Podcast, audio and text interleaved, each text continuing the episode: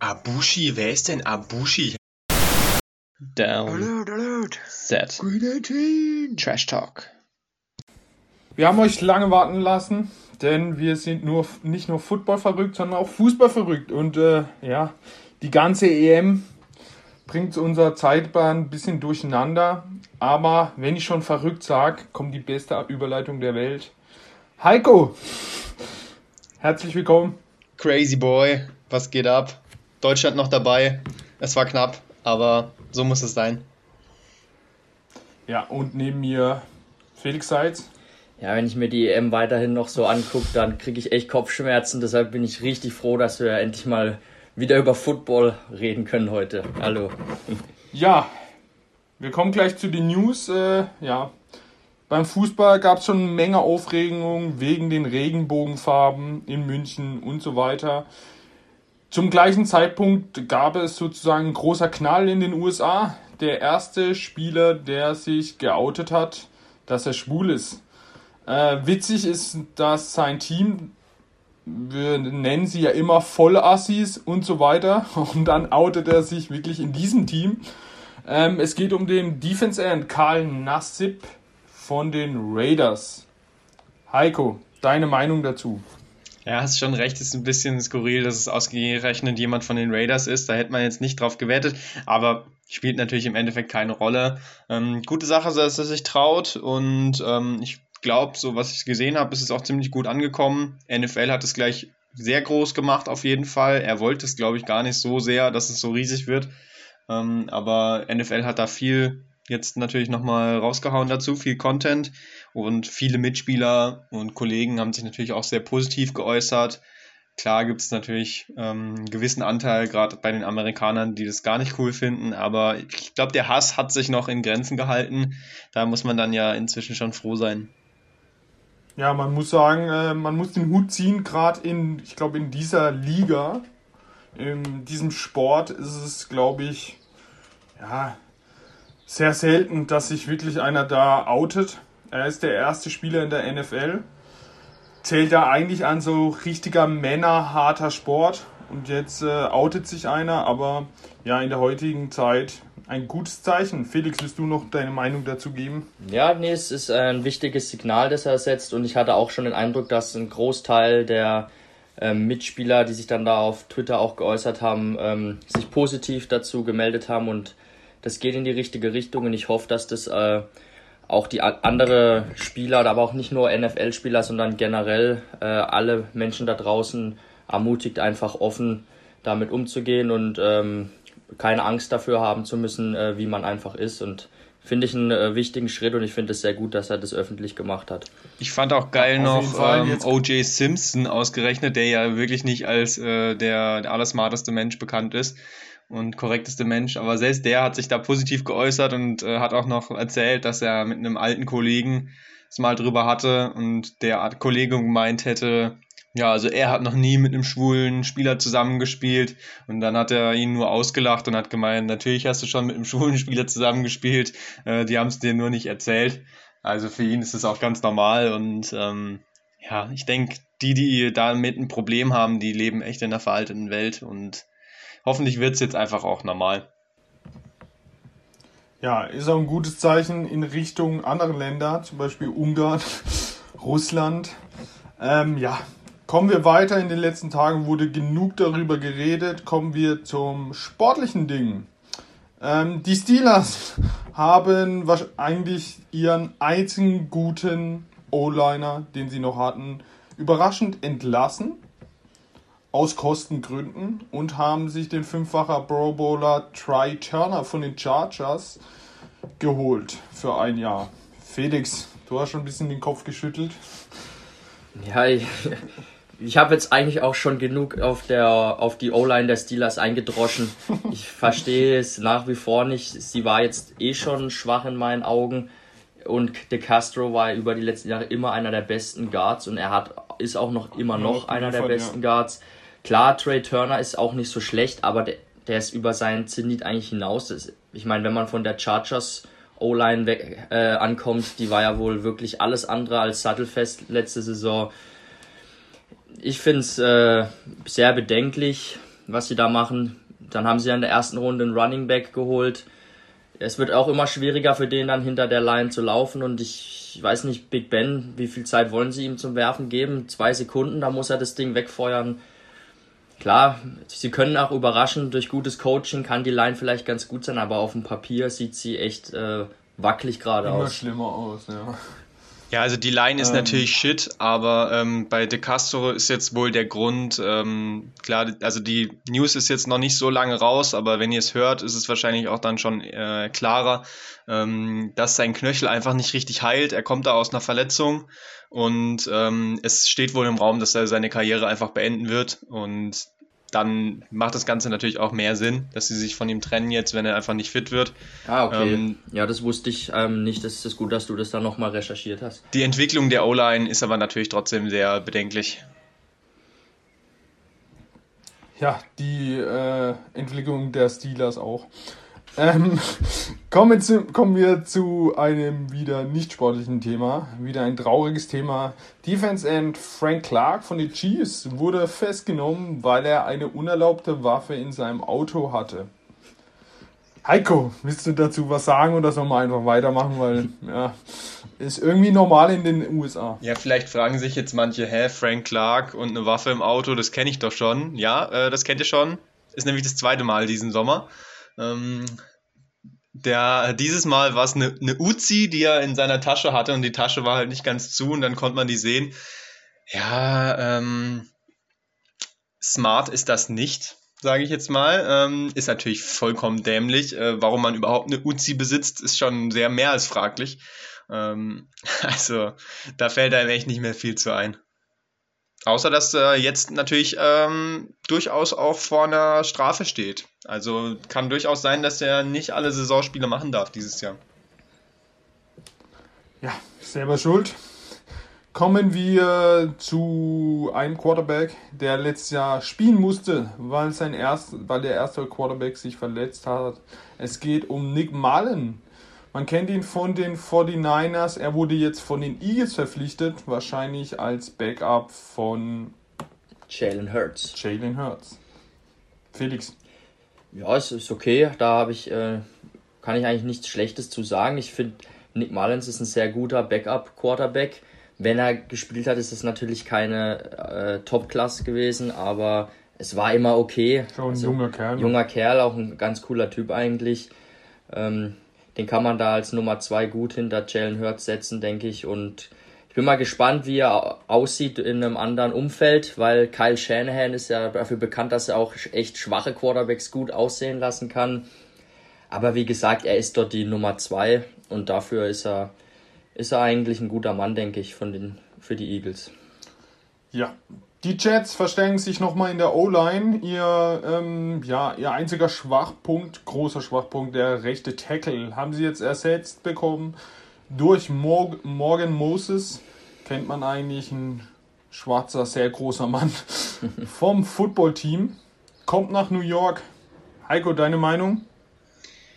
Ja, also ist natürlich ein grundsolider Move. Äh, da kann man eigentlich nichts falsch machen. Er verdient auch nicht so viel. Ich glaube, irgendwas. Ähm im mittleren ja, 3 Millionen Bereich oh. und mit Incentives dann so im mittleren einstelligen Bereich, also 5, 6 Millionen, wenn er über 80 Prozent der Spiele macht. Das ist für einen Offensive Liner nicht so viel, da kann man nichts falsch machen eigentlich. Ja, ich finde es eine sehr gute Verpflichtung. Ich habe mich ein bisschen genauer mit ihm beschäftigt, weil er auch mal vor ein paar Wochen bei den Bears war zu einem Visit und ähm, dann hatte ich schon ein bisschen die Hoffnung, dass die Bears ihn vielleicht sich holen, weil der Junge ist eigentlich ein bisschen unterm Radar, finde ich. Dem sein PFF-Grade war einer der besten für Right Tackles in der Liga in der letzten Saison. Und dazu kommt noch, dass er auch im echt guten Alter noch ist, ist noch gar nicht mal so alt. Und ähm, immer auch ein Wandschrank. Auch ein Wandschrank. Jetzt haben sie dann mit Moses und, äh, Beckton. und Mekai Beckton zwei massive Tackles. Ja, die Jets haben echt ein paar gute Moves gemacht. Der, dieser zählt auch mit dazu. So, wir kommen nach nochmal, wir bleiben in New York. Ähm, die Giants haben verkündigt, dass sie die Nummer 10 von Eli Manning nie wieder vergeben werden. Ähm, ja, zwei Super Bowls, auch wenn er in unserer Anfangs-Football-Zeit nicht optimal gut war. aber er hat sich die zwei Super Bowls geschnappt gegen Tom Brady und somit wird seine 10 nie wieder vergeben. Heiko, ja, also deine Meinung? Ist was, was wir jetzt zum Beispiel aus dem europäischen Fußball ja kaum kennen, dass eine Nummer nicht mehr vergeben wird, aber ist in den USA einfach relativ normal, wenn du einen Superstar hattest. Und ja, für die Giants war er eben ein Superstar, weil er einfach eben diese zwei Titel geholt hat und einen riesen Namen halt, hat, halt hat, wegen seiner ganzen Familie auch. Von daher ist es okay. Du hast gesagt, ja, die wird nie wieder vergeben. Sagen wir mal für 20 Jahre zumindest nicht und dann schauen wir mal weiter. Ähm, dann kommt sein, äh, sein Enkel ja, und nimmt sie sich. Es gibt ja jetzt schon den, den Archie nächsten Manning. Archie, genau, der ist ja jetzt im, kommt jetzt ins College, ne? Genau. Ähm, aber es ist ja nicht sein Enkel, sondern es ist sein, sein Enkel Neffe. Sohn ne? natürlich. Ja, ja genau, Neffe, Neffe ist und er. wahrscheinlich irgendwann sein Sohn. Also wenn er Wäre natürlich, wenn auch einen rausbringt. Wäre natürlich ein Traum, wenn der dann seine Nummer irgendwann übernehmen könnte, einer aus seiner Familie. Genau sowas kann ihm dann passieren. Aber erstmal ähm, ein folgerichtiger Move, würde ich sagen. Ja, dann äh, gab es einen richtig cooler Move von äh, den Titans. Craig Olsen, Travis Kelsey und Georg Kittle. Ähm, die haben ein Camp gemacht für alle NFL Tight Ends, dass die zusammen trainieren. Kennt man eigentlich in meinen Augen nicht so. Auch nicht bei uns in Europa beim Fußball oder so, dass sich alle Stürmer zusammentun. Aber in der NFL ist auch sowas möglich. Felix, deine Meinung? Ja, ich, ich finde es geil. Ich, ich weiß jetzt nicht, ob alle Titans, ich glaube, die haben also schon eingeladen. Sie haben alle eingeladen, aber ich glaube, es waren nicht alle. Also, aber die großen Namen sind eigentlich alle mit dabei. Ich habe auf äh, Twitter auch ein paar Clips gesehen. Also eigentlich richtig cool. Dann sieht man da einen Travis Kelsey zusammen mit äh, Kyle Pitts, den wir so abfeiern, der Rookie. Der Und äh, wie er ihm zeigt, wie er äh, an der Line of Scrimmage zum Beispiel agieren kann und ihm Tipps gibt. Also finde ich richtig cool, dass die Titans sich da zusammentun und dann sieht man abends auch ein paar Clips, wie sie sich gut gehen lassen, einfach die Zeit genießen. Also ich finde es eine richtig coole Sache. Und generell, ich liebe ja Tight Ends. Ist für mich eine, die Tight Ends sind mit die coolsten Charaktere häufig. Wenn ich da eben an einen äh, Kittel, an einen Kelsey, an einen Gronkowski denke, es sind einfach immer richtig geile Leute. Und ich finde die Aktion gut. Ja, Heiko, du hast noch ein paar News. Ja, ich habe noch ein paar Sachen. Äh, ganz aktuell jetzt Marquis Goodwin, ähm, jetzt bei den Bears unterwegs, früher bei den 49ers vor allem äh, interessant gewesen. Der war ja auch ähm, schon in College-Zeiten ein sehr guter Weitsprung-Athlet und war im Jahr vor dem Draft auch bei Olympia 2012 und äh, hat da den zehnten Platz belegt und mit seiner Weite, die er in den US-Trials hatte, also im Auswahlverfahren, hätte er sogar damals Gold gewonnen. Da waren wahrscheinlich die Verhältnisse einfach ein bisschen besser. Aber zehnter Platz bei Olympia auf jeden Fall eine mega Sache. Und er hat es jetzt dieses Jahr nochmal probiert, sich zu qualifizieren und ist jetzt aber gescheitert leider daran. Ist auch ein gutes Stück äh, weniger weit gesprungen. Aber zeigt halt einfach auch, was das für Athleten sind, die da in der NFL rumlaufen. Deswegen wollte ich das nochmal ansprechen. Ähm, schon geil, sowas. Ansonsten ähm, noch ein Spieler, der so ein bisschen unterm Radar auch äh, läuft, auf jeden Fall, zumindest bei mir. Dolphins Linebacker Jerome Baker hat einen neuen Vertrag unterschrieben, drei Jahre, 39 Millionen, 28,4 davon, also ziemlich viel garantiert. Finde ich auch eine Ansage. Felix, meinst du, das ist er wert? Ja, ich glaube, das ist ja der erste Tight End aus, äh, Linebacker aus dieser Klasse, wo auch Roquan Smith und Tremaine Edmonds beispielsweise äh, gedraftet wurden. Und ich weiß gar nicht, wann wurden der geholt? Zweite, dritte Runde so? Ich bin mir jetzt nicht ganz sicher, aber er ist ein ganz guter Mann. Und ähm, ich denke, das ist okay vom, vom Preis her für ihn. Ja, dann habe ich noch eine Sache gesehen. Äh, Tom Brady, der taut richtig auf, äh, seit er aus New England raus ist und so ein bisschen den Maulkorb äh, entfernt bekommen hat. Er hockt jetzt ganz viel in so Gesprächsrunden drin. Und da hat er jetzt mal wieder einen rausgehauen und hat gesagt, ähm, es gibt da so eine Geschichte, als er Free Agent war letztes Jahr, da gab es ein Team, die waren interessiert an ihm und er aber eher nicht so. Und dann war das Team am Ende dann doch nicht mehr interessiert. Und dann hat er gemeint, was? Ihr behaltet diesen Motherfucker? Also das hat er so gesagt, Zitat. Ähm, Finde ich schon eine krasse Ansage, dass er dann einfach hier ähm, so über die, die Kollegen quasi spricht, die anderen Quarterbacks. Man weiß natürlich jetzt nicht, welches Team das war, aber könnte man schon äh, mal überlegen. Was meinst du, Ralf? Wen hat er da vielleicht gemeint? Welches Team und welchen Quarterback? Boah, Digga, jetzt muss, muss ich erstmal überlegen. Wen, wer waren kurz vorm Absprung und sie haben ihn doch noch behalten? 49ers wären Kandidat Raiders. gewesen oder vielleicht auch die Titans. Raiders, Raiders, Derek Carr. Ja, 49ers, man, man weiß eben nicht, wie der zu Jimmy G stand. Vielleicht ja. haben die sich gar nicht verstanden und. Aber ich glaube, dass ähm, Brady schon interessiert gewesen wäre, zu den 49ers zu gehen, weil es war ja ein Team, wo du gerade meintest, wo er anfangs eigentlich nicht hin wollte, so, oder? Ja, das hat er zumindest so gemeint. Ob das jetzt dann stimmt oder ob das nur in einem Nachhinein so von ihm dargestellt wird, weiß man natürlich nicht. Aber viele haben direkt tatsächlich an die 49ers gedacht. Aber ich denke auch, wie du sagst, da hätte er wahrscheinlich schon eher Interesse gehabt. Aber waren eh die Bears. Ja, wir, wir überlegen uns mal nochmal, in nächste Folge schauen wir mal zurück, wer das sein könnte. Mir, aber jetzt so aus dem, aus dem Nichts so raus zu sagen, ist schwierig. Ja, ich habe noch eine Story, die passend äh, zu Frank Clarks Uzi ist, und zwar Vikings Rookie Defensive Tackle Jalen Twyman. Der Kerl wurde, wie es halt bei uns auch einfach an der Tagesordnung ist und passiert, wurde mal kurz angeschossen, vier Schüsse, einmal in den Arm, einmal ins Bein, einmal in die Schulter und einmal in den Hintern. Ähm, hat wohl aber trotzdem keine allzu schweren Verletzungen und wird seine Karriere ohne Probleme fortsetzen können. Ich denke, nach vier Schüssen, da war einiges an Glück dabei. Ja, Wahnsinn, habe ich auch von gelesen. Es ist unglaublich, was da in Amerika doch manchmal passiert noch, ey. Und dann noch eine Sache am Ende zum Thema Corona, ist ja immer noch allgegenwärtig. Und ich habe letztens gelesen, dass inzwischen zwei Teams äh, so weit sind, dass sie über so einer wichtigen Marke sind. Und zwar haben die 85 Prozent ihrer Spieler durchgeimpft. Und das bedeutet dann sehr große Erleichterungen fürs ganze Team auch. Ähm, sprich, äh, sie müssen weniger Maske tragen und alles Mögliche. Und insgesamt sind da die NFL-Regeln doch sehr, sehr stark darauf ausgelegt, alle dazu zu bringen, sich zu impfen. Denn die nicht geimpften Spieler, die haben echt krasse Nachteile. Die müssen in den ganzen Team-Facilities Masken tragen, die müssen sich täglich testen lassen, die dürfen nicht mit den anderen zusammen essen, die dürfen nicht mit den anderen in die, Men äh, also die dürfen überhaupt nicht ähm, die Sauna benutzen und alles. Die haben schon krasse Einschränkungen und ich denke, das wird auch dazu so zu, dazu führen, dass im Trainingscamp dann alle merken, okay, ist schon mega scheiße, vielleicht lasse ich mich doch impfen. Ähm, Cole Beasley vielleicht nicht.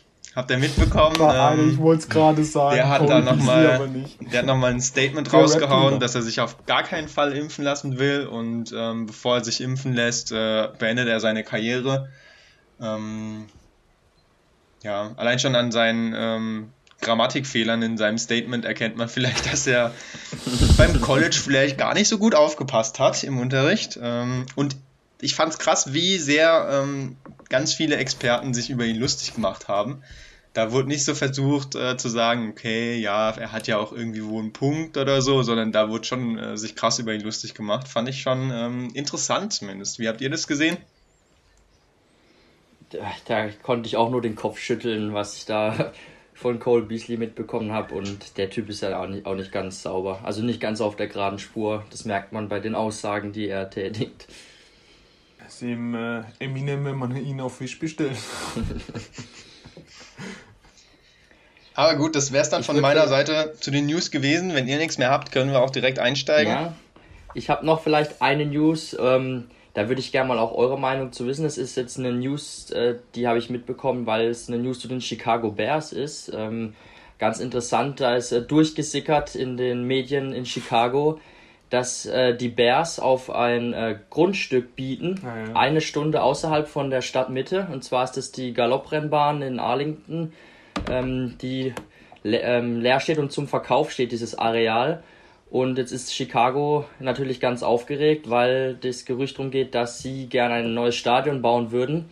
Allerdings wären sie dann eben eine Stunde außerhalb circa Autofahrt aus der Stadtmitte. Und ähm, ja, das Soldier Field ist ja ähm, genau in der City in Chicago, genau am, ähm, am, ähm, am, Fluss, äh, am See auch. Und die Bears spielen ja in diesem Stadion eigentlich schon seit der Gründung. Klar, es wurde renoviert, ich glaube 2002. Aber sie sind immer, ist eines der älteren Stadien und eines der traditionsreicheren Stadien in der Liga, ähnlich auch wie das Lambeau Field. Auch ein Stadion, wo im äh, Spätjahr der Wind geht, wo oft schneit, sehr kalt ist. Und ähm, was ist denn eure Meinung dazu? Würdet ihr das feiern, wenn die Bears auch ein neues, modernes Stadion bauen? Es würde, denke ich, dann auch auf den Dome hinauslaufen, weil heutzutage werden nur noch Domes gebaut, ein bisschen außerhalb der Stadt. Oder seid ihr eher so, dass ihr sagt, ihr findet es auch geil, diese Tradition, ähm, das ältere Stadion, eben ähnlich wie Lambeau Field, wo man auch, oder auch wie in Buffalo, wo man den Wind, den Regen, den Schnee auch voll abbekommt? Ich finde schon als äh, Windy City, wenn man so bekannt ist, dann finde ich es auch schon geil, wenn im Stadion so richtig der Wind reinpeitscht und dann äh, die Field Goals nochmal deutlich schwerer macht. Finde ich schon geil, muss ich sagen. Ähm, klar, wenn das Stadion so, schon so alt ist und man muss es eh neu bauen, Neubau mitten in der Stadt ist natürlich immer schwierig dann auch. Das wäre natürlich außerhalb bestimmt wesentlich einfacher, wesentlich günstiger und dann würde man bestimmt, wie du sagst, auch so einen Dome hinbauen. Ähm, ist finanziell bestimmt eine gute Wahl. Da lässt sich viel Geld mit verdienen, bestimmt. Aber so vom emotionalen Standpunkt aus, eine Stunde Fahrt und dann in so einer Halle spielen, ist natürlich schon ein Downgrade, finde ich. Also da bin ich schon ein bisschen nostalgisch und muss sagen, das alte Stadion ist schon geil. Ja, aber eine Stunde Fahrt für die Amis ist doch nichts. Ja, das ist natürlich also. echt in den USA ist es was ganz anderes als hier. Ja, und du musst ja denken, wenn du in der Innenstadt bist, du kennst es aus Freiburg, es ist eine Katastrophe für die Anwohner, für die Stadt. Wenn du nicht Fußball, Football interessiert bist, ist es. Äh, meine Tante ist ja auch, äh, hat ja auch für den Neubau gestimmt in Freiburg, einfach weil sie keine Lust mehr hatte am Wochenende. Sie wusste, ja, es ist Fußball, sie kommt nicht mehr weg. Und so ist es ja überall. Darum baut man ja die Stadien außerhalb, dass man schnell wegkommt und schnell hinkommt. Und äh, ja, wie Felix ja. sagt, wenn sie neu bauen, dann wird es ein Dome. Wenn ich die Domes der anderen Teams sehe, äh, Falcons, Raiders, was die da hingebaut haben, ist eben. Also, natürlich sind alte, geile, alte Stadien sind schon geil, aber so ein neues, was die Amis da immer hinbauen, ist ja auch schon krass. Ja, also ist tatsächlich auch einer der Hauptgründe, warum sie überlegen, auch umzuziehen, weil äh, die Erreichbarkeit sehr schwierig ist mitten in der Stadt. Ähm, erstens mit dem Auto, auch mit den öffentlichen Verkehrsmitteln. Ja. Das ist äh, nicht ganz optimal da in Chicago. Ich, Chicago ist ja riesig, Chicago oder? Chicago ist riesig, ja. Ist ja die drittgrößte Stadt in Amerika, glaube ich. Ähm, ich bin da ein bisschen zwiegespalten. Auf der einen Seite, ich war ja schon mal in Chicago und ich war auch schon mal am Soldier Field und das ist schon äh, beeindruckend, weil du einfach diese Geschichte da auch hast und das ist äh, eins der Gründungsteams. Um, aber auf der anderen Seite wäre auch irgendwie geil, wenn da so ein äh, modernes Stadion kommt. Ich lass mich mal überraschen. Ist ja auch bisher nur ein Gerücht, ist ja noch nichts äh, spruchreif. Mal sehen, was da noch in der Zukunft passiert. Ja, News sind vorbei. Kommen wir zu unserer nächsten Division. Ähm, wir kommen zu der letzten Division der AFC, die AFC West. Äh, ich erinnere nochmal, es sind die Broncos, die Chiefs, unsere Lieblingsraiders und die Chargers. Eigentlich eine coole Division. Ähm, fangen wir mit dem ersten Team an. Es sind die Denver Broncos. Ja, die Denver Broncos.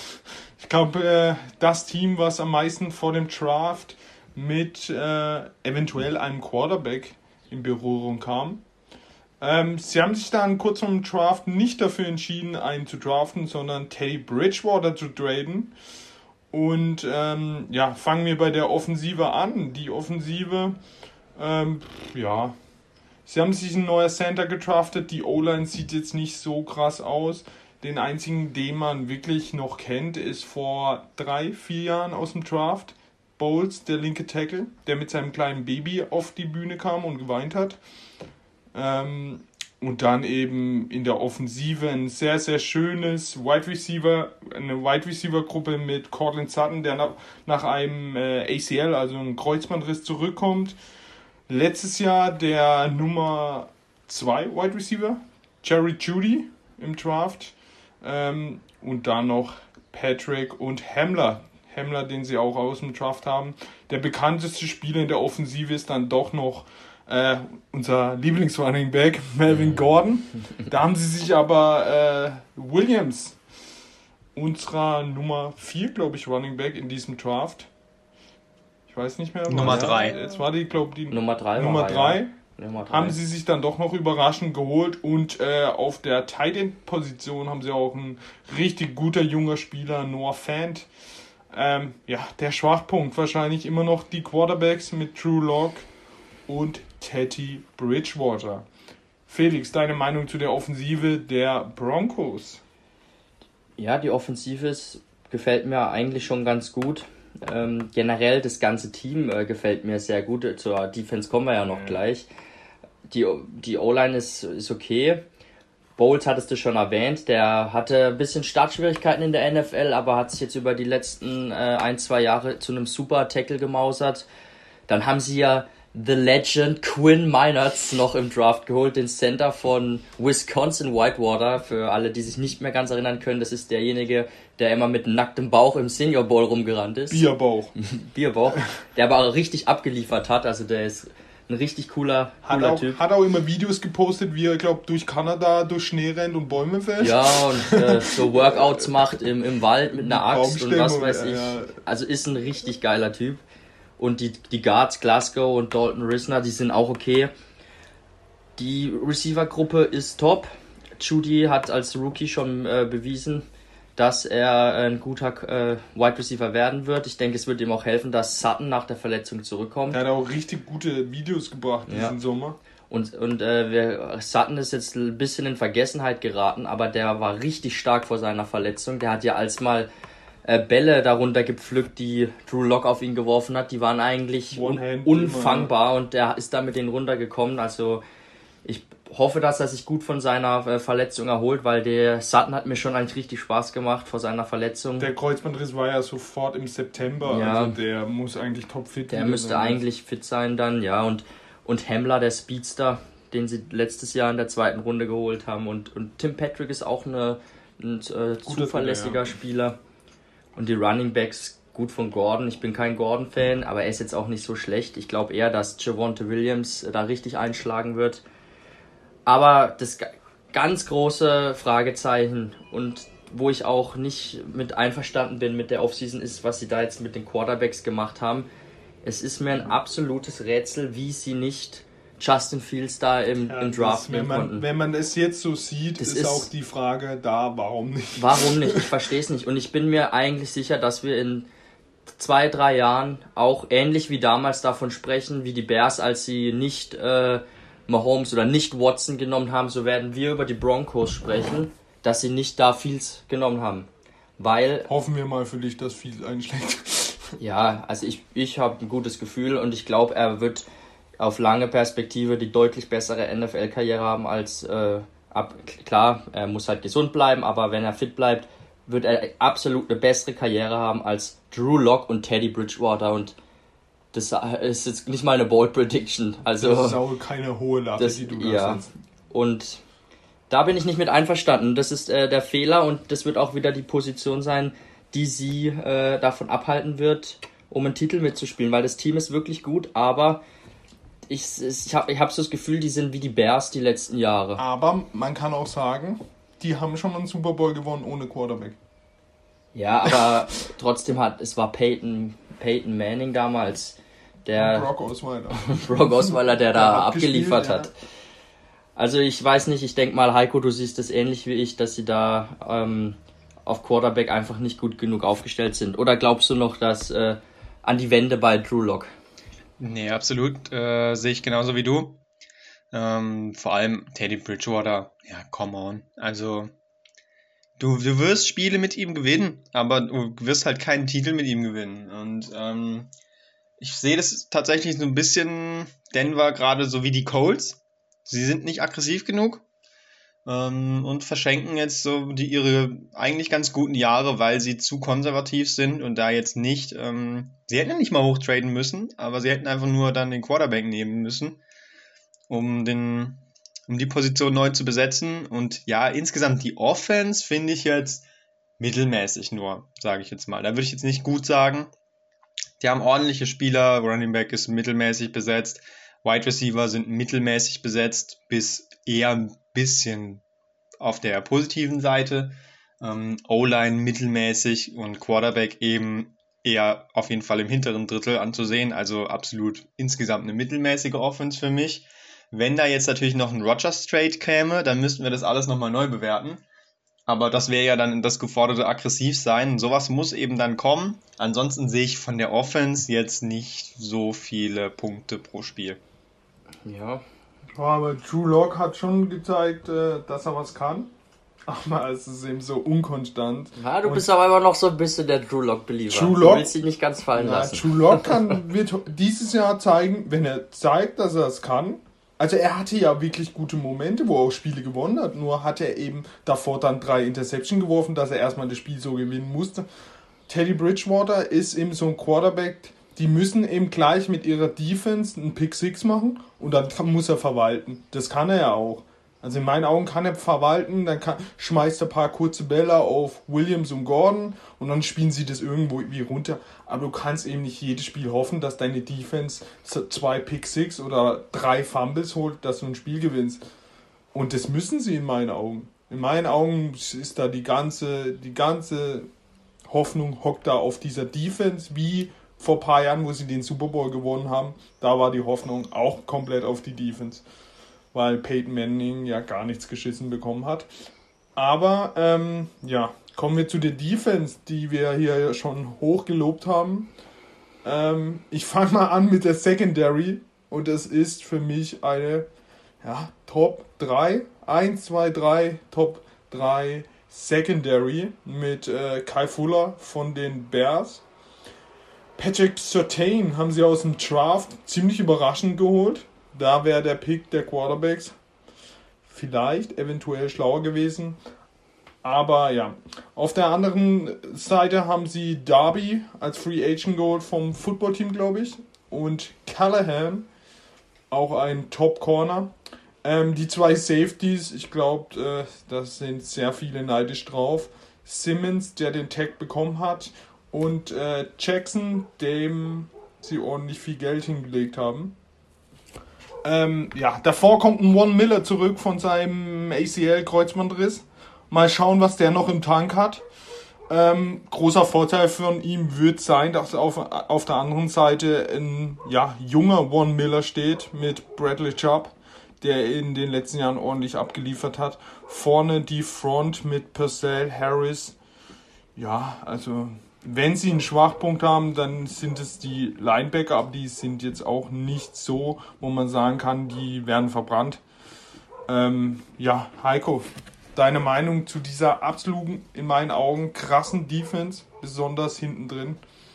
Genau, es ist ja schon angeklungen, die Defense ist echt krass. Die sind richtig gut und sie haben da einfach auch sehr viel Wert drauf gelegt. Da haben sie die Free Agents geholt, die hast du gerade schon genannt, von ihren Draft Picks, die haben zehn Picks gemacht, auch davon sind sieben in die Defense gegangen und das ist ja auch geil. Ähm, eine gute Defense ist einfach viel wert, wenn du in der Division spielst mit Patrick Mahomes, dann sowieso, dann brauchst du einfach die Defense.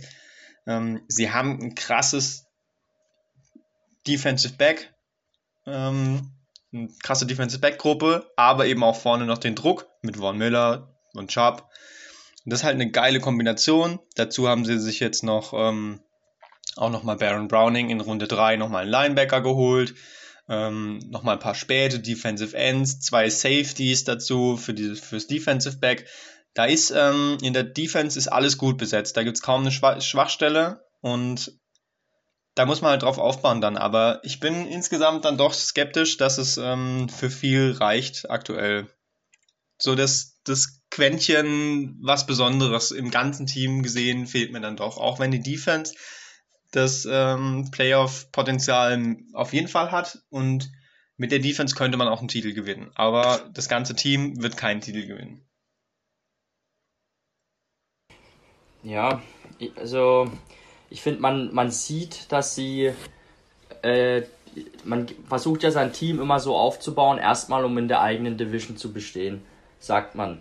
Und ähm, die Broncos, jetzt wie sie ihren Kader aufgebaut haben, gehen davon aus, dass sie die Chiefs, die ja eigentlich als bestes Team gelten, am ehesten schlagen können, indem sie das, die, genau in der Secondary vor allem. Sie versuchen ja. über eine gute Pass Coverage ähm, den Chiefs Paroli zu bieten. Bin ich mal gespannt, ob das funktioniert.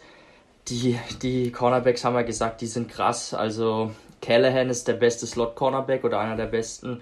Und Fuller und Certain und Darby, die sind alle top und die Safeties ja sowieso. Da bin ich mal gespannt, wie sie das hinbekommen, wie, wenn sie auch direkt gegen die Chiefs spielen, ob sie diese Receiver, die, diese Waffen, die sie haben, ausschalten können. Man muss eben auch sagen, äh, traumhaft für Certain als Rookie ja. so Kollegen zu bekommen.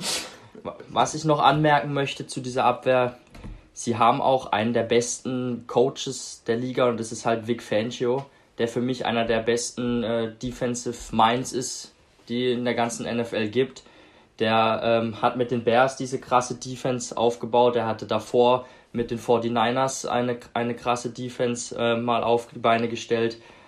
Also da bin ich sehr gespannt. Trotzdem im Gesamtbild, das werden wir auch am Ende dann nochmal sehen, wenn wir die einzelnen Teams ähm, ranken reicht es nicht aus meiner Sicht gegen die, die, äh, die besseren Teams, die es in dieser Division einfach noch gibt.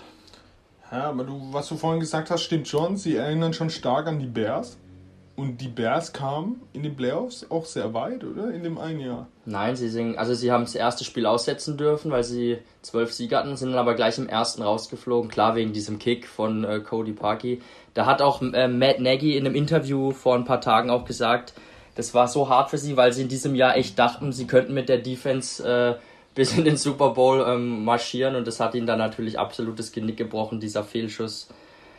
Aber ja, ob, ob sie wirklich so eine, diese Defense, die die Bears da hatten, die war schon echt außergewöhnlich. Ob sie so, so eine dominante Defense auf die Beine stellen können, das wird man sehen. Ich sag euch, die enden wie die Colts. Ordentliches Team, immer ganz gutes Talent und dann machst du halt wieder deine acht bis zehn Siege, verpasst knapp die Playoffs oder gehst in den Playoffs früh raus, hast einen schlechten Pick, kriegst deswegen keinen Quarterback, machst dann aber nicht wieder den Trade, weil du nicht aggressiv genug bist, holst weder einen guten Veteran oder eben einen früheren Draft-Pick, deswegen kriegst du keinen Quarterback und dann fängt das Ganze wieder von vorne an.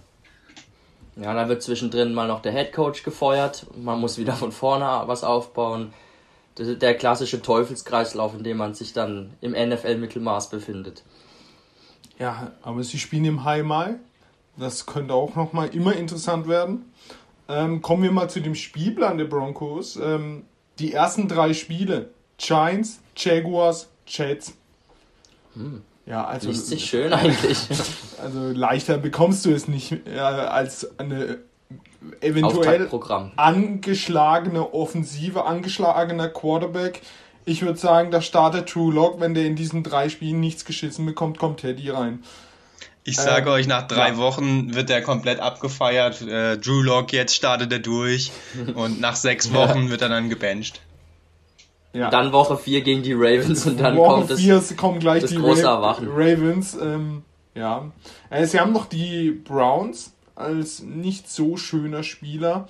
Ähm, interessant, interessant wird es gegen, äh, in meinen Augen gegen die, ähm, natürlich zweimal gegen die Chiefs, zweimal gegen die Chargers, die eine sehr starke Offensive haben, gegen die Cowboys, die in meinen Augen einer der besten Offensiven haben.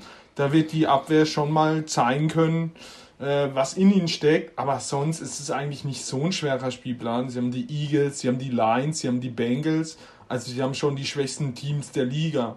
Und äh, wie du sagst, die werden da schon souverän durchgehen als Zweimal Zweiter. die Raiders natürlich auch noch. Zweimal als Raiders, wo Derek Carr dir drei Picks hinwirft pro Spiel oder ein Fumble. Ähm, ja, aber ja, vielleicht Haben Glück gehabt im Schedule. ja, vielleicht Fall. noch der große Vorteil, dass die Chiefs erst am Schluss kommen. Letzter Spieltag und äh, ja, sechstletzter Spieltag. Bis dahin hast du wahrscheinlich so viele Siege, wo du sagst, ja, okay, dann ärgern wir sie ein bisschen. Chiefs schon dann vielleicht auch schon ja. Spieler, wenn sie schon durch sind. Also der. Also schon einer der leichtesten Schedules, die, Schedules, ja. Schedules, die ich äh, gesehen habe von allen Teams. Heiko, deine Meinung noch? Ich mag einfach, wie du englische Wörter aussprichst. Ähm, Ja, Englisch ist mein Ding, das haben wir schon in der Realschule gemerkt, als ich alles von dir abgeschrieben habe. Ja, und äh, ich kann es ja schon nicht richtig, das ist ja das Besondere daran. Aber naja, äh, ansonsten ja, gebe ich dir absolut recht und ähm, können wir gerne weitergehen zum nächsten Team.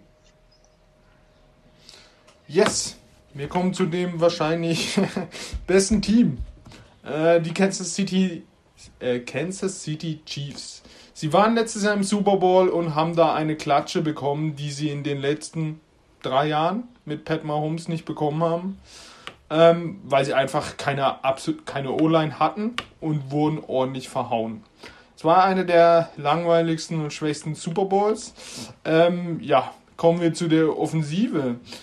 Es steht immer noch ein Patrick Mahomes da, der ja, der beste Quarterback der Liga ist. Stand jetzt für mich. Äh, mit einer absoluten krassen Offensive. Die äh, O-Line haben sie sehr viel in Free Agency investiert. Tooney, äh, Brown, ähm, Dovernay Tardif. Der Junge haben wir öfters genannt. Das war der, wo letztes Jahr ausgesetzt hat, weil er hat ein Arztstudium abgeschlossen, ist Arzt und hat gemeint, jetzt an der Front von Corona zu kämpfen, ist wichtiger als Football zu spielen. Hat er natürlich recht, kommt aber jetzt wieder zurück, ist ein sehr guter Guard. Ähm, ja, die zwei größten Waffen, die glaube jeder kennt, ist Tyreek Hill, der Wide Receiver, und der Tight End Travis Kelsey. Ähm, ja, die zweite und dritte Hartman und Robinson Wide Receiver sind glaube ich nicht zu erwähnen. Ähm, auf dem Running Back haben sie immer noch Edwards Leer, der ja letztes Jahr sehr viele Schwächen an der Endzone hatte, weil er einfach nicht, weil er einfach zu klein ist, um den Ball reinzudrücken. Aber ja, die drei Namen, Mahomes, Kelsey Hill, werden wahrscheinlich wieder Richtung Super Bowl laufen. Felix, deine Meinung der Offensive der Chiefs? Ja, die Offensive ist natürlich eine der, der besten der Liga als sie die zwei Tackles äh, entlassen haben, Schwartz und ähm, Fischer, Fischer, da habe ich erst gedacht, um Himmels Willen, was, was passiert jetzt? denn jetzt? Aber sie haben dann wirklich richtig gute Sachen gemacht, haben Brown sich ergattern können in einem ähm, Trade mit den Ravens, dann Tooney in der Free Agency bekommen. Die zwei sind ganz gute Leute. Tooney, einer der besten Guards. Dann Austin Blythe, das neue Center. Dann hatten sie ja sogar noch Kai Long aus der Rente zurückgeholt, der sich aber, glaube ich, dann wieder jetzt verletzt hat. Schon habe ich was gelesen. Das habe ich nicht mitbekommen. Deshalb haben wir jetzt hier mal Duvernay Tardif äh, mal noch stehen, der ja aber auch zurückkommt und ganz gut ist. Also die O-Line sieht deutlich verbessert aus und das ist schon mal das Wichtigste gewesen. Zu Mahomes, Kelsey und Hill brauche ich nichts sagen. Die sind äh, jeweils auf ihren Positionen absolute Meister. Ich hoffe sehr, dass wir mal von Clyde Edwards Hilaire ein bisschen mehr sehen. Wurde auch nicht immer so glücklich eingesetzt, hatte ich das Gefühl. Also da war ich nicht einverstanden, was Andy Reid manchmal gemacht hat. Der Junge hat viel mehr Potenzial in meinen Augen. Ich war ein Riesenfan von ihm, als er ähm, gedraftet wurde in dem Jahr. Da würde ich mir auch aus Fantasy-Sicht einfach äh, ein bisschen mehr, mehr wünschen. Aber Offense ist top, äh, eine der besten der Liga. Heiko, deine Meinung? Ja, ich knüpfe da direkt mal an. Ich glaube auch, dass ähm, sie jetzt bemerkt haben, dass sie ähm, ein bisschen ausgeglichener agieren sollten in der Offense und sich nicht einfach nur hinstellen und sagen, ja, Mahomes macht das schon, sondern ich glaube, jetzt mit der neuen Offensive Line wird man auch mehr Laufspiel sehen, denke ich. Ähm, ich der Fokus wird da mehr hingehen. Ich glaube, Edward Hilaire wird mehr Runs bekommen. Eigentlich fehlt mir da ehrlich gesagt noch so ein äh, Big Back für, für die Goal-Line-Situations, den ich da jetzt im Kader noch nicht sehe, der irgendwie gefehlt hat letztes Jahr. Ich finde, da müsste man eigentlich nochmal nachlegen, aber da kriegt man bestimmt auch nach den Roster-Cuts vielleicht nochmal jemanden. Zum Beispiel so ein Jordan Howard oder so, wenn der irgendwo aus dem Roster rausfällt, dann will ich da eigentlich nochmal zuschlagen. Offensive Line geht mir genauso wie Felix gesagt hat. Ähm, man hat gedacht, oh Gott, jetzt cutten sie die beide äh, und denken sich vielleicht, äh, okay, wir spielen jetzt einfach mit irgendeinem Rookie, den wir in der sechsten Runde holen. Mahomes regelt eh. Aber das war nicht ihr Gedankengang. Sie hatten zu dem Zeitpunkt, äh, können wir jetzt aus unserer heutigen Perspektive sagen, Sie hatten sich fest, fest, äh, fest vorgenommen, dass sie all in gehen und richtig einen raushauen. Und das hat man gesehen. Joe Tuney sehr teuer geholt, Orlando Brown per Trade geholt, dann nochmal im Draft ein bisschen was nachgelegt. Duvernay Tardif kommt zurück, Long aus dem Retirement geholt. Die haben richtig Gas gegeben für die Offensive Line und die ist jetzt schlagartig eine der besten in der ganzen Liga. Und ja, dann gute Nacht Defense. Ähm, ich finde aber tatsächlich, abgesehen natürlich von äh, Tyreek Hill und ähm, Kelsey, sind so die Passempfänger dann schon eher unterdurchschnittlich der Rest. Also Nicole Hartman, ja, die Marcus Robinson, das ist jetzt eigentlich nichts so. Da haben sie jetzt noch Cornell Powell spät, spät im Draft geholt, von dem ich eigentlich ähm, schon mir durchaus ein bisschen was erwarte.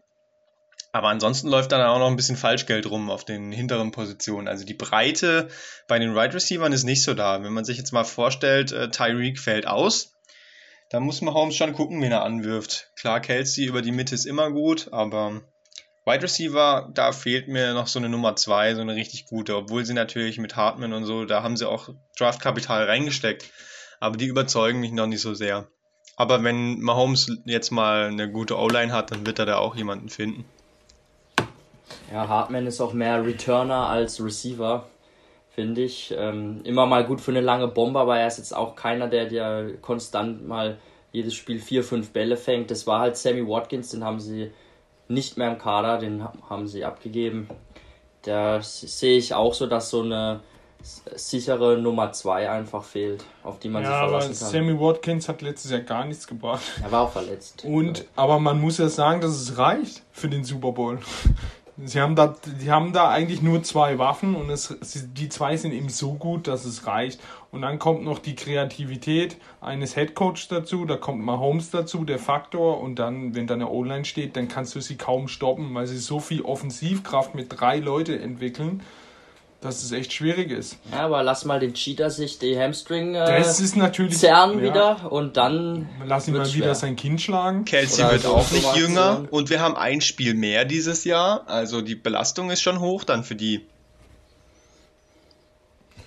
Ja, wir werden es ja sehen. Äh, kommen wir zu der Defense. Äh, eine der, ich würde sagen, komischsten Defenses, die es gibt, weil von den Namen gibt es da zwei Top-Spieler und der Rest ist irgendwie so völlig unter Radar, aber sie spielen einfach gut.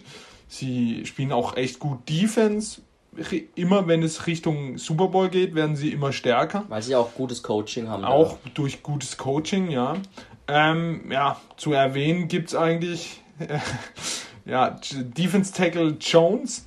Wahrscheinlich einer der besten, wenn nicht der beste Defense Tackle. Ähm, rechts der weltberühmte Frank Clark mit der Waffe. Und dann kommt eigentlich schon äh, Tyra Matthew, der äh, Safety von früher von den Cardinals, der, den sie billig bekommen haben und jetzt auch immer stärker wurde.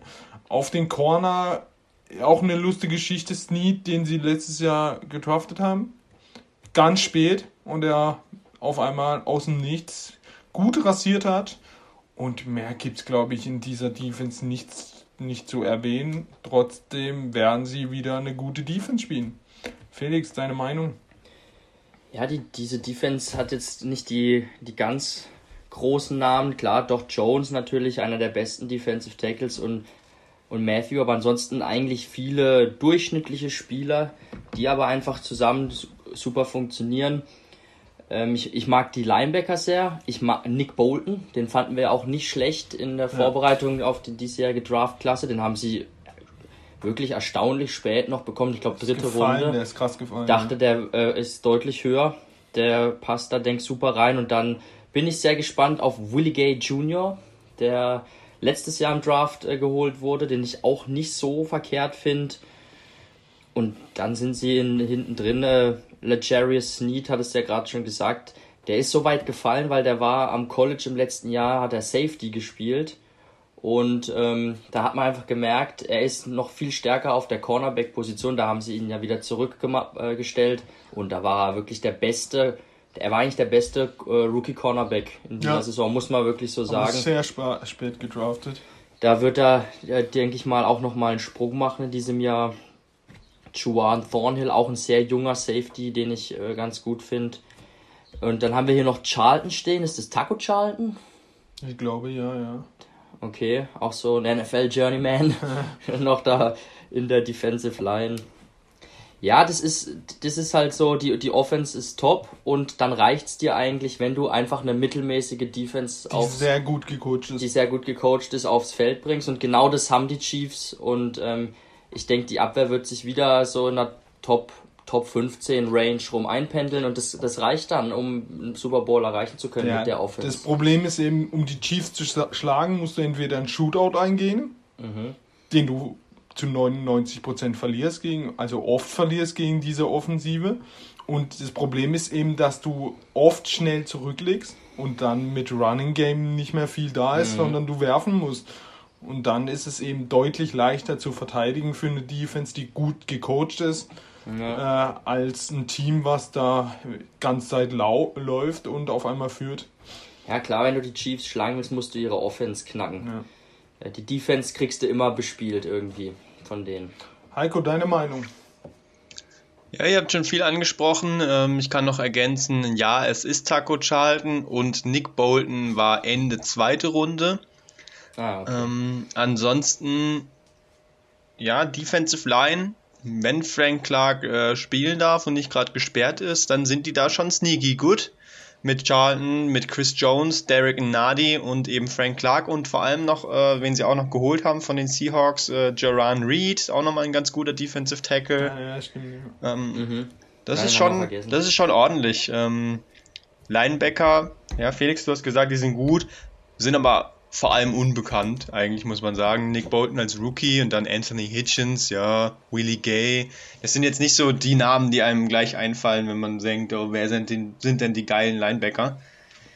Ja, die sind halt noch sehr jung. Willie Gay geht ins zweite Jahr, Bolton ist ein Rookie, aber das Profil ist mal da, dass aus denen was werden könnte, sagen wir es mal so. Ja, aber man konzentriert sich eben da immer so sehr dann auf die Offense und wenn man an die Defense denkt, dann denkt man natürlich an Chris Jones, vielleicht Frank Clark und äh, Tyron Matthew, das sind so die Gesichter und der Rest, der schwimmt da halt so mit. Ähm, die Offense ist dann natürlich wesentlich bekannter von den Leuten einfach, aber die Defense gut gecoacht, durchschnittliche Qualität, ähm, Breite ist ordentlich, äh, das reicht dann vollkommen aus.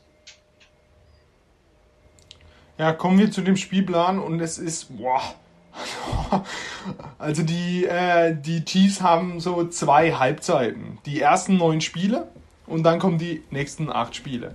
Und die ersten neun Spiele haben es so in sich, da werden wir wirklich sehen, was die Chiefs in diesem, Jahr, dies, in diesem Jahr drauf haben. Ich lese mal die ersten neun Spiele vor.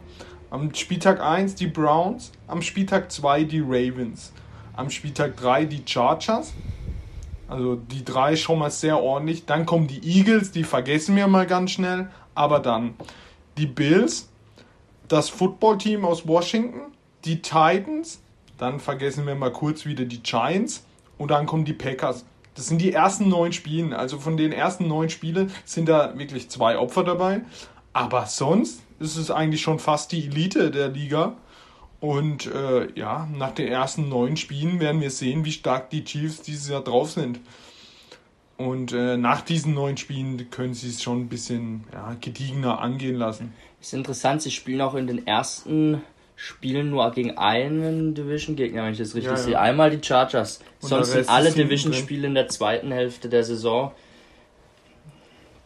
Ja. Ist schon eine Ansage auf jeden Fall. Äh, Spiel gegen die Browns direkt am Anfang, mega geil, habe ich jetzt schon Bock drauf. Ähm, nach der Playoff-Geschichte zwischen den beiden, was ja auch ein krankes Spiel war, freue mich jetzt schon mega darauf. Könnte morgen schon losgehen, meiner Meinung nach. Es könnte eben gleich am ersten Spieltag ein richtiges Shootout zwischen den zwei werden. Gerade die zwei gute Offensiven gegeneinander könnte schon mal sehr schöner Football werden. Und dann im zweiten Spiel gleich die Ravens. Also wir dürfen uns auch schon in den ersten paar Spieltagen auf richtig, richtig gute Spiele freuen. Ähm, ja, kommen wir zum Team, was wir so lieben. Ich glaube, ich, ich, ich erwähne es fast jede Folge, dass wir uns so drauf freuen, sie jetzt machen zu dürfen. Wir kommen Endlich. zu den Las Vegas Raiders. Ja. Ja. Ähm, ja, ich, ich bin gerade wortlos, wenn ich dieses Team sehe. Ähm, bleiben wir erstmal bei der Offensive. Die Offensive. Sie hatten in meinen Augen eine Top 3 O-Line mit den Buccaneers, mit den Browns. Ähm, ja, aus dieser Top O-Line ist noch einer übrig. Ignogniko und darüber hat Fe äh, da, äh, Heiko ja schon Geschichten erzählt, dass man den lieber nicht im Team hat. Ähm, sonst eine O-Line, die einfach nicht mehr gut aussieht. Sie haben Leatherwood, der Tackle, haben sie im Draft geholt. Wahrscheinlich von allen Experten viel zu früh geholt. Ein typischer Wa äh, Raiders-Move. Aber dann ähm, die Wide Receiver-Gruppe mit ähm, Brown, Rux und Renfro. Ja, also jetzt auch nicht, da fehlt mir ein absoluter erster Wide Receiver. Ähm, auf der Tight End Position wahrscheinlich einer der besten Tight Ends äh, Waller, der letztes Jahr ordentlich abgeliefert hat, auch für Fantasy. Ja, auf Quarterback Position Mariota und Derek Carr. Was über Derek Carr ich und Felix halten, ich glaube, das wisst ihr langsam. Und dann haben sie den komischsten Move aller Zeiten gebracht. Sie haben äh, mit Josh Jacobs ein richtig guter junger Running Back und haben dann Trade geholt in der Free Agency. Ja, da sagen viele, ja, wenn der billig war, nein, der war nicht billig. Dafür zahlen sie auch ordentlich und äh, es gibt so eine strange ähm, Statistik, ich, mir fällt sie aber nicht ein, irgendwie die in den Top 20 gezahlten Running Backs haben die Raiders vier Stück drin. Achso, ja, ja. Ähm, das sagt eigentlich alles aus. Und Allein Jacobs, weil er Rookie im Rookie-Deal so viel verdient, ja, weil sie Jacobs, in der geholt Drake, ein Returner noch ja. und der dritte verdient auch noch genug. Ähm, ja, Heiko, ich habe keine Lust mehr über die Offensive zu reden, du darfst übernehmen. Also auf dem Roster habe ich hier noch Jalen, Richard und Theo Riddick, aber und sind die wirklich in den Top Richard 20? natürlich. also einer von beiden verdient auch noch Richard verdient viel. richtig viel. Ja, die Statistik habe ich gesehen. Also Richard, Drake und Jacobs sind und ich glaube, Jacobs ist noch der, wo am wenigsten verdient von den drei. Das ist nochmal so was Trauriges. Aber ja, Heiko, leg los. Jo, ähm, ja, Running Backs sind sie gut aufgestellt, aber trotzdem dann insgesamt. Also kann man so machen. Kostet natürlich viel, aber vom, vom Spielerischen her kann man da schon was erwarten.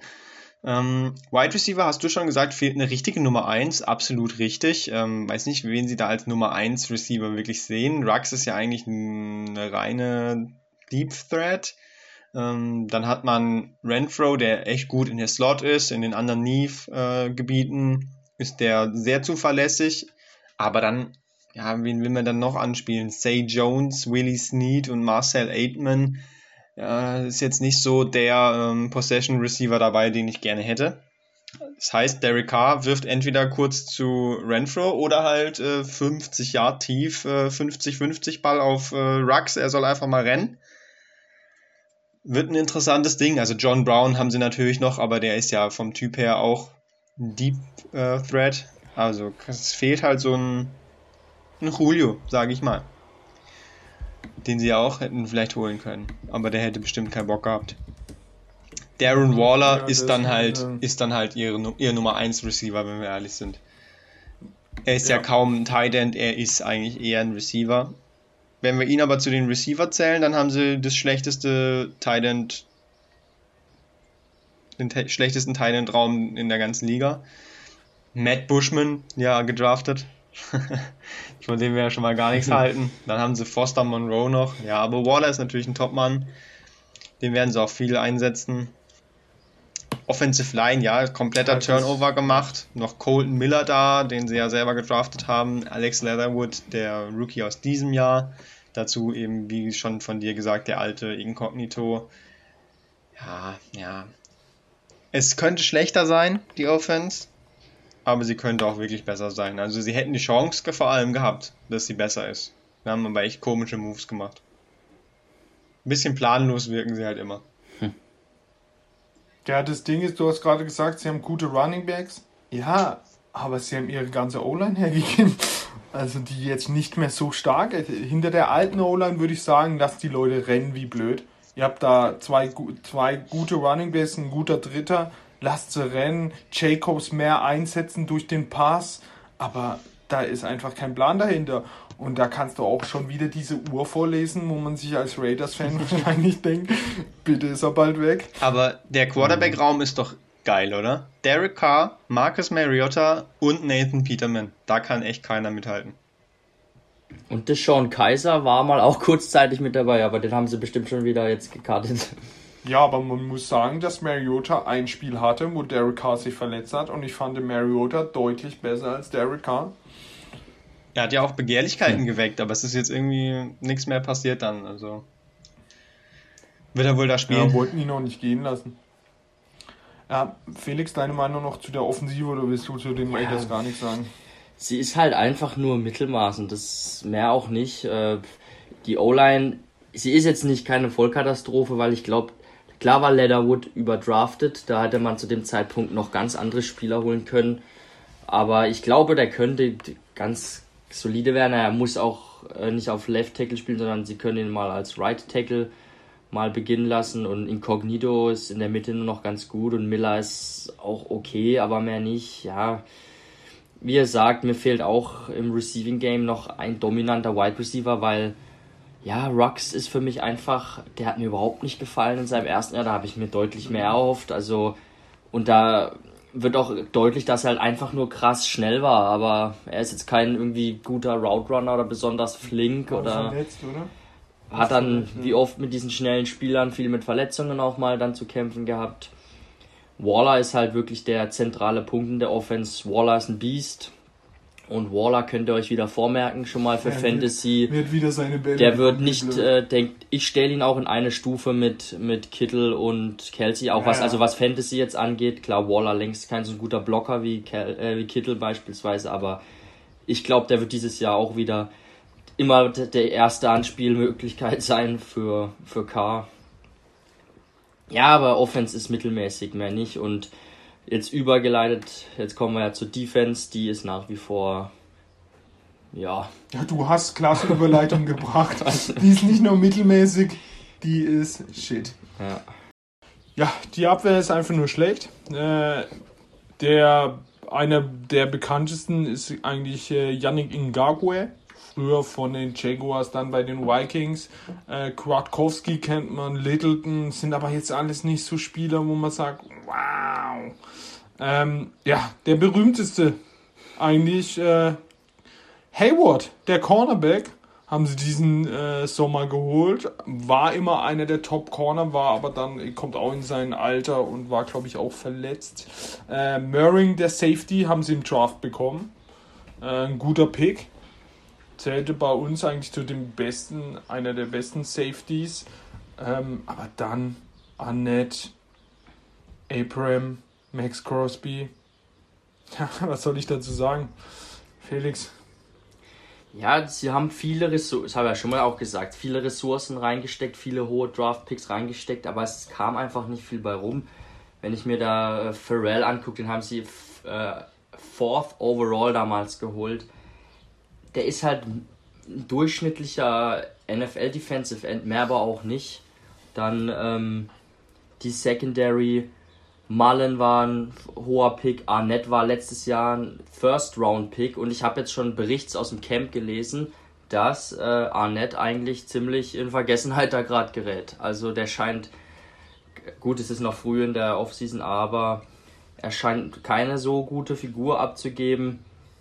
Da bin ich skeptisch. Abram war ein First-Round-Pick. Äh, als Box-Safety haben sie den geholt. Der wurde ja sowas von verbrannt in der letzten Saison. Den kannst du eigentlich gar nicht mehr spielen lassen da.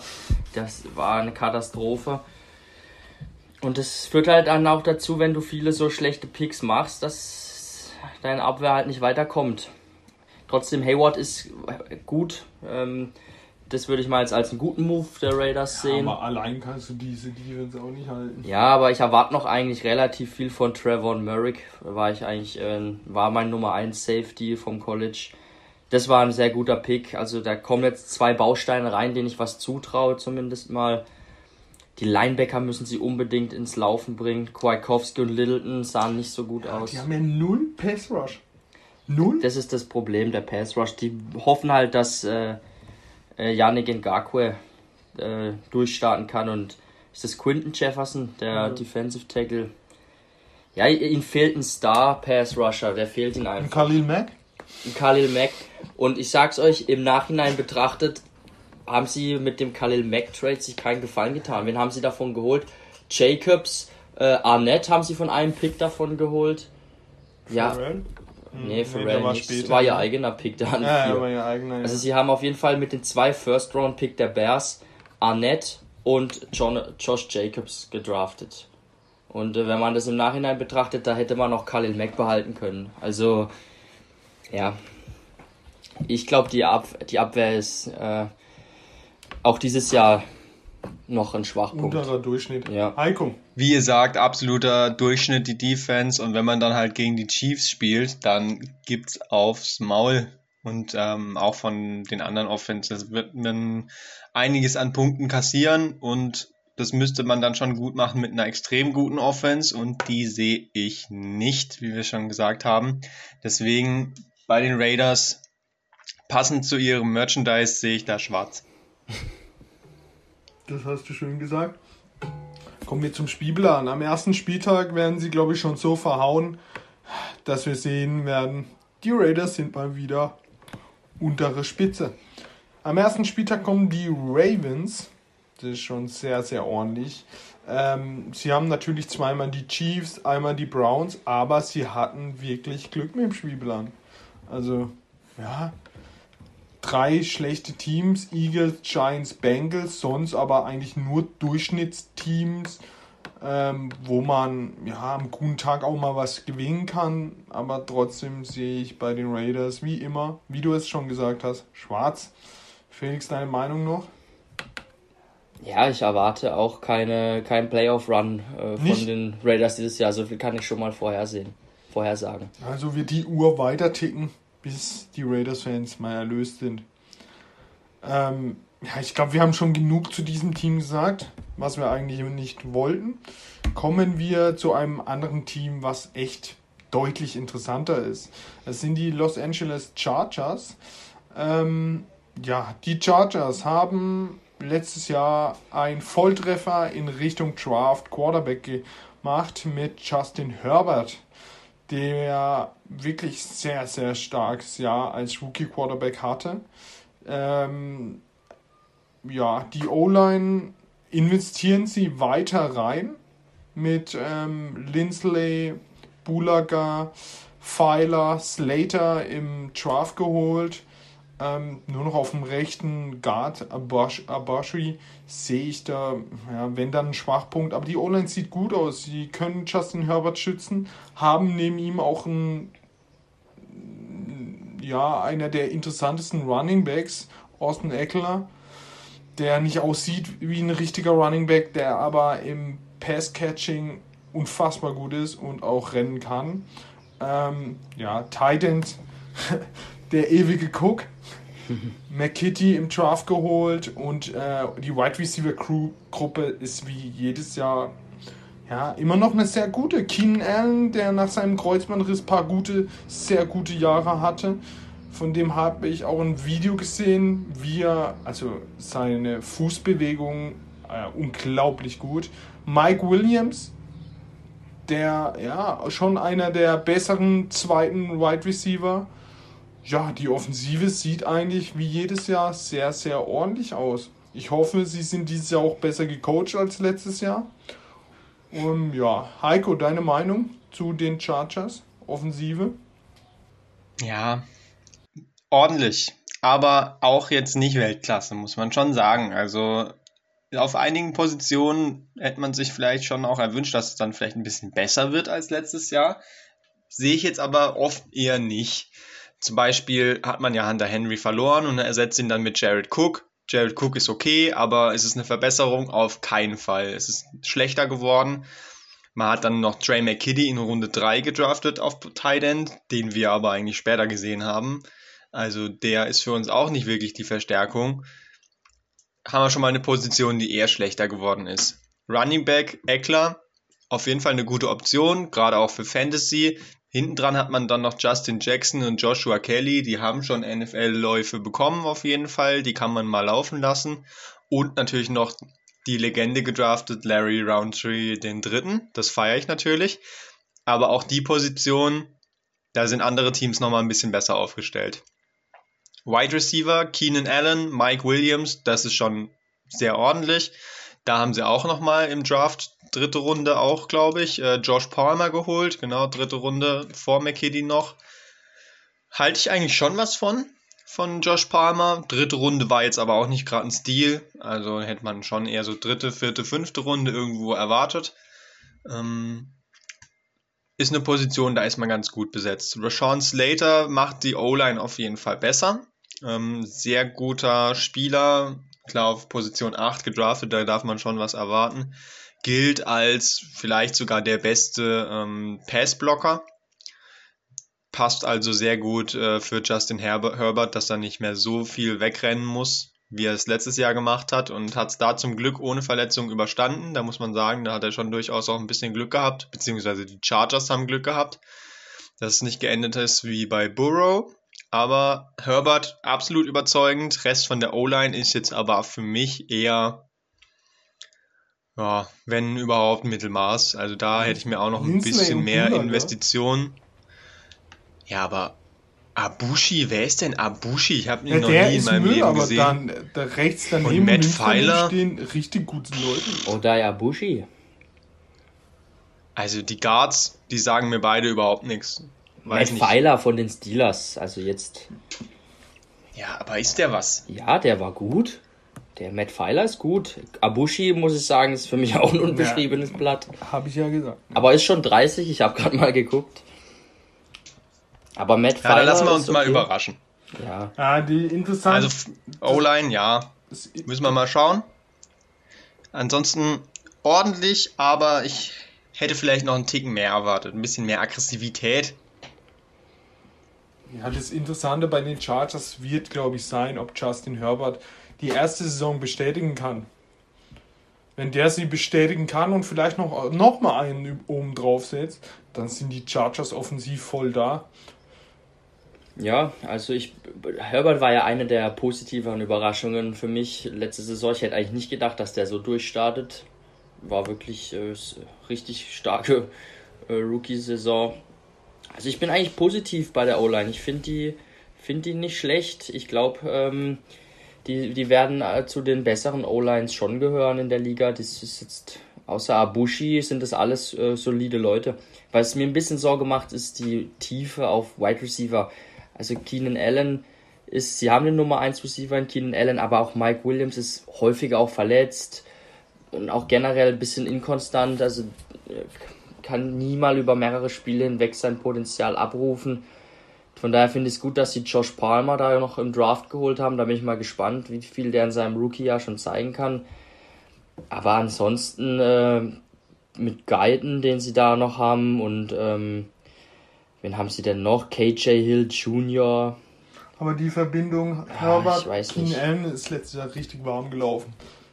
Ja, aber ich ist mir zu wenig äh, Tiefe in dieser, in dieser Gruppe.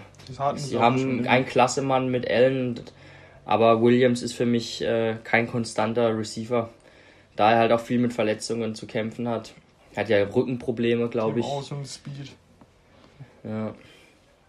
Ähm, ja, kommen wir zu der Defense. Die Defense. In den letzten Jahren hatten die Chargers immer einer der besten Defenses, wurden aber einfach falsch gecoacht und kamen noch heftige Verletzungen dazu. Ähm, ja, sie haben auf den Cornerback immer noch Harris Jr., davor Nick Bosa, Joey. Joe, äh, ja, Joey Bosa, danke.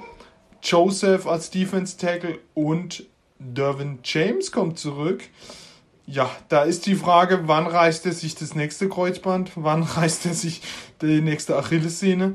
Äh, ja, das ist die Frage, wie viel Dervin James nach drei Jahren, zwei Jahren Verletzung äh, zurückkommt. Sein letztes Spiel war, glaube ich, vor drei Jahren.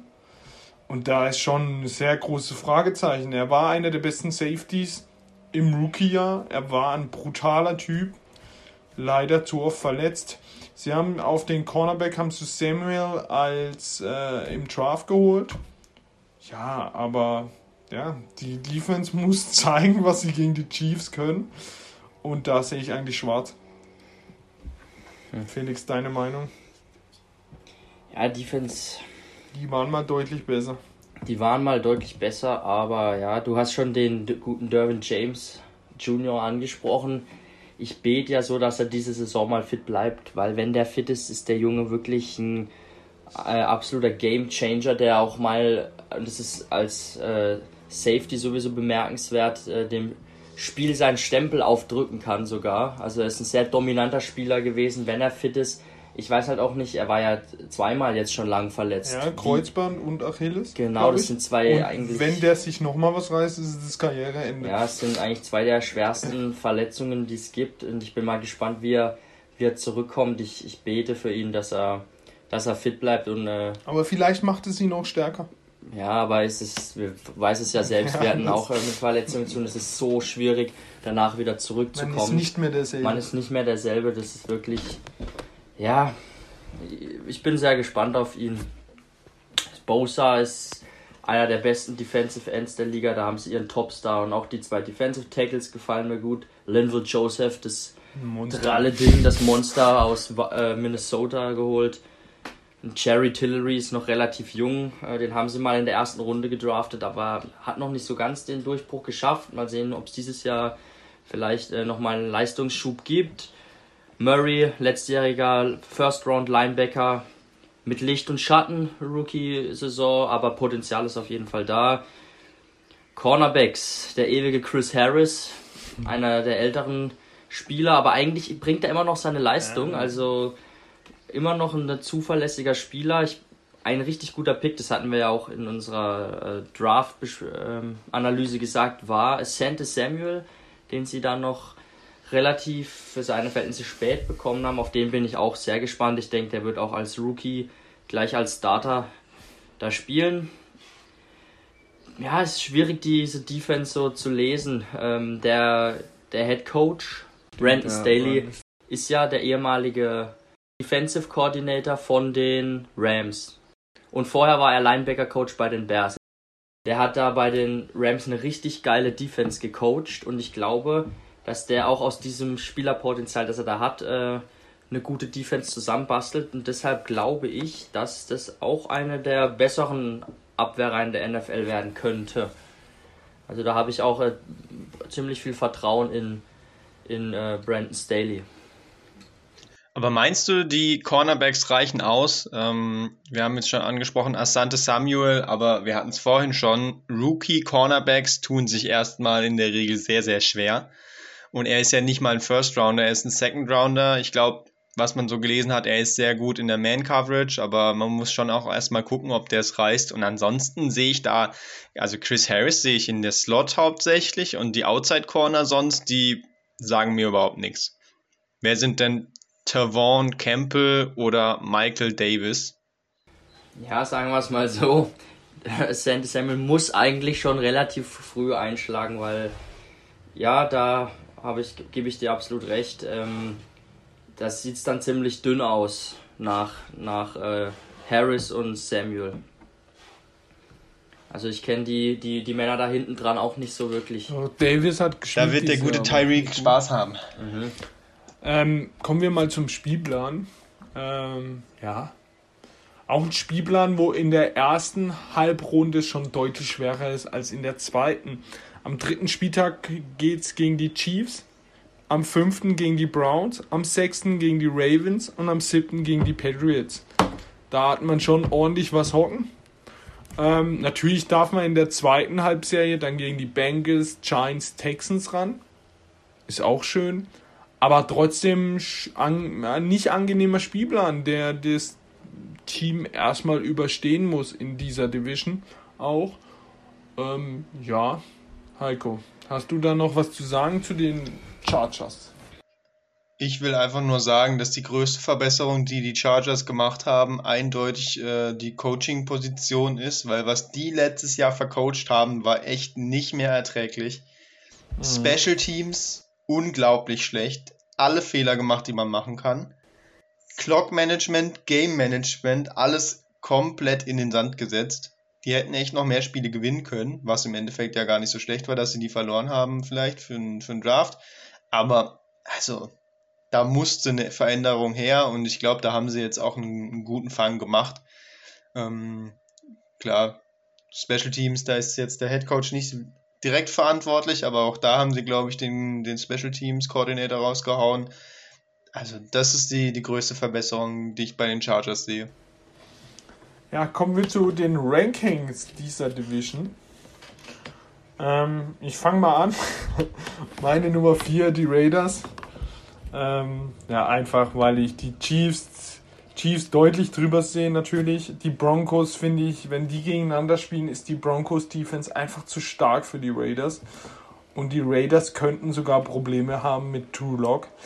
Ähm, ja, die Chargers finde ich die Offensive mit einer Defensive, die man, die ein Fragezeichen hat, aber die kann, die können schon noch in alten Muster zurückkommen und jetzt deutlich, wahrscheinlich deutlich besser gecoacht.